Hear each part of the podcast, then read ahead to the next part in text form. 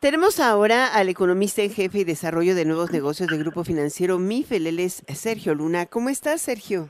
Alicia, muy buenas tardes, como siempre un gusto saludarte. Pues vamos directo al tema, la lectura del anuncio de política monetaria del Banco de México esta semana, conjuntada con la lectura de la Fed.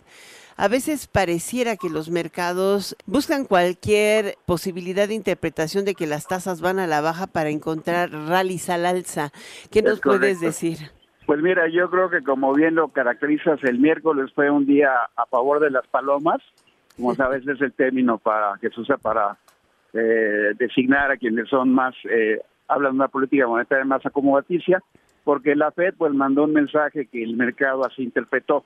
Eh, yo creo que no hubo mucho eh, mucho de cambio en la retórica del, del, del señor Powell, pero sí en las proyecciones de los miembros de la Fed, que hacen una revisión primero ya en sus eh, proyecciones de tasas ya no ven aumentos y por otra parte, en lugar de ver solamente 25 puntos base de recorte el próximo año, ven 75 y eso es lo que llevó al mercado a reaccionar eh, pues como lo hizo, ¿no? Entonces, y miércoles pues todo parecía indicar que pues eh, el fin de, de, la Fed decretaba el fin de la etapa de aumentos de tasas y que podamos empezar a preparar para descensos.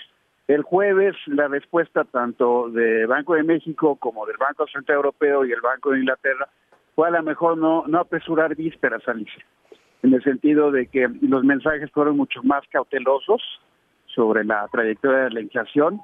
En el caso del Banco Central Mexicano, con una revisión en sus pronósticos de crecimiento este, que implicaría eh, pues un aumento en la trayectoria de inflación en los siguientes trimestres en 10 puntos base, uh -huh. sobre todo por la parte de la inflación subyacente, que revisan a la baja 20 puntos base. Y en ese sentido, pues el mensaje de Banjico es que pues la trayectoria de descenso de la inflación va a ser más pausada. Eh, yo creo que eso también llevó a que interpretara pues los que siguen a Banjico como que la frase cierto tiempo no necesariamente implica un recorte inminente, sino que podría ocurrir solamente en la medida que veamos mejores resultados en la inflación. Ahora, este es, el, es, un punto que me parece relevante. Eh, bueno, eh, déjenme decirles que tomamos a Sergio Luna ya to casi tomando un avión, pero evidentemente, gracias por tomarnos la llamada en esa difícil circunstancia.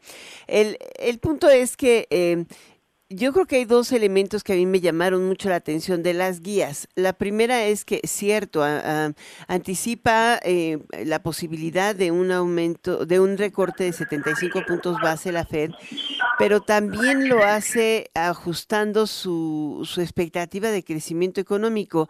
Una expectativa que no le ha salido cuando la anuncia un año antes, en los últimos tres o cuatro, desde antes de la pandemia, pero eh, que tiene que ver con un eh, menor crecimiento esperado, o sea, 1.4% de crecimiento el próximo año. Eso quiere decir que ellos están esperando que el efecto de la política monetaria restrictiva se sienta que y reconocen que aún sigue sin sentirse en todas sus capacidades. Correcto. En consecuencia, pues no sé si es demasiado optimismo el que ha tomado el mercado. Yo creo que estás apuntando a lo que es bien importante y perdón que la señorita acá, a ver si se oye bien lo que te tengo que comentar, Alicia, pero a ver, yo creo que lo que está incorporando esto, y, como sabes, pues el día de hoy en la mañana, pues también habló el presidente de la Reserva Federal de Nueva York, eh, y lo que decía es que sí sentía que la expectativa del mercado de recortes era demasiado prematura.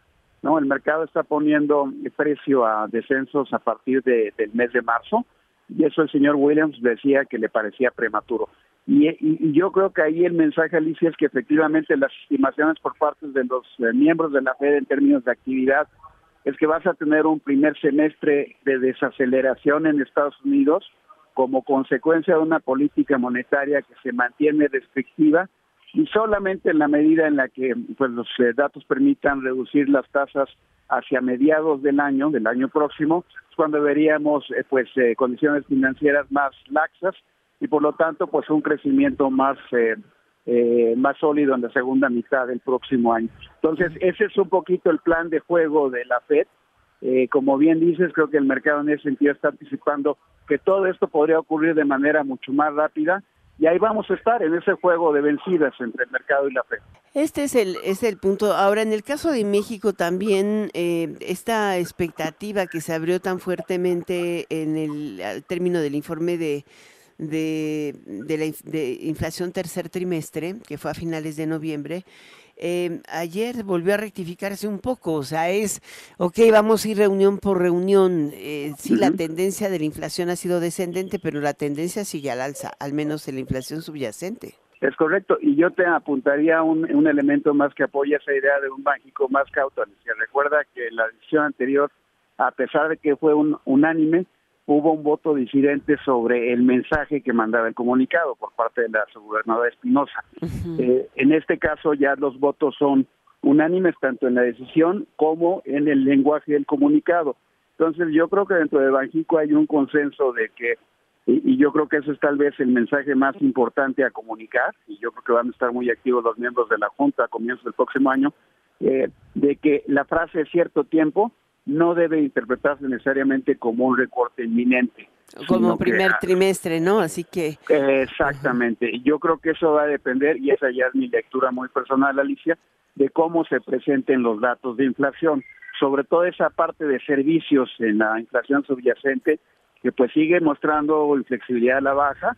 Si tomas en cuenta además que vamos a tener un impulso fiscal muy fuerte en la primera mitad del próximo año. ¿no? Que se suma un incremento salarial extraordinario. Tenemos también el eh, ajuste de tarifas, ¿no? TUAS, etcétera. Entonces, pues, pues eso apuntaría cautela, ¿no? Primero hay que ver cómo viene la inflación y solo hasta entonces creo que habría que, que, que movernos a pensar en un eventual eh, descenso de tasas.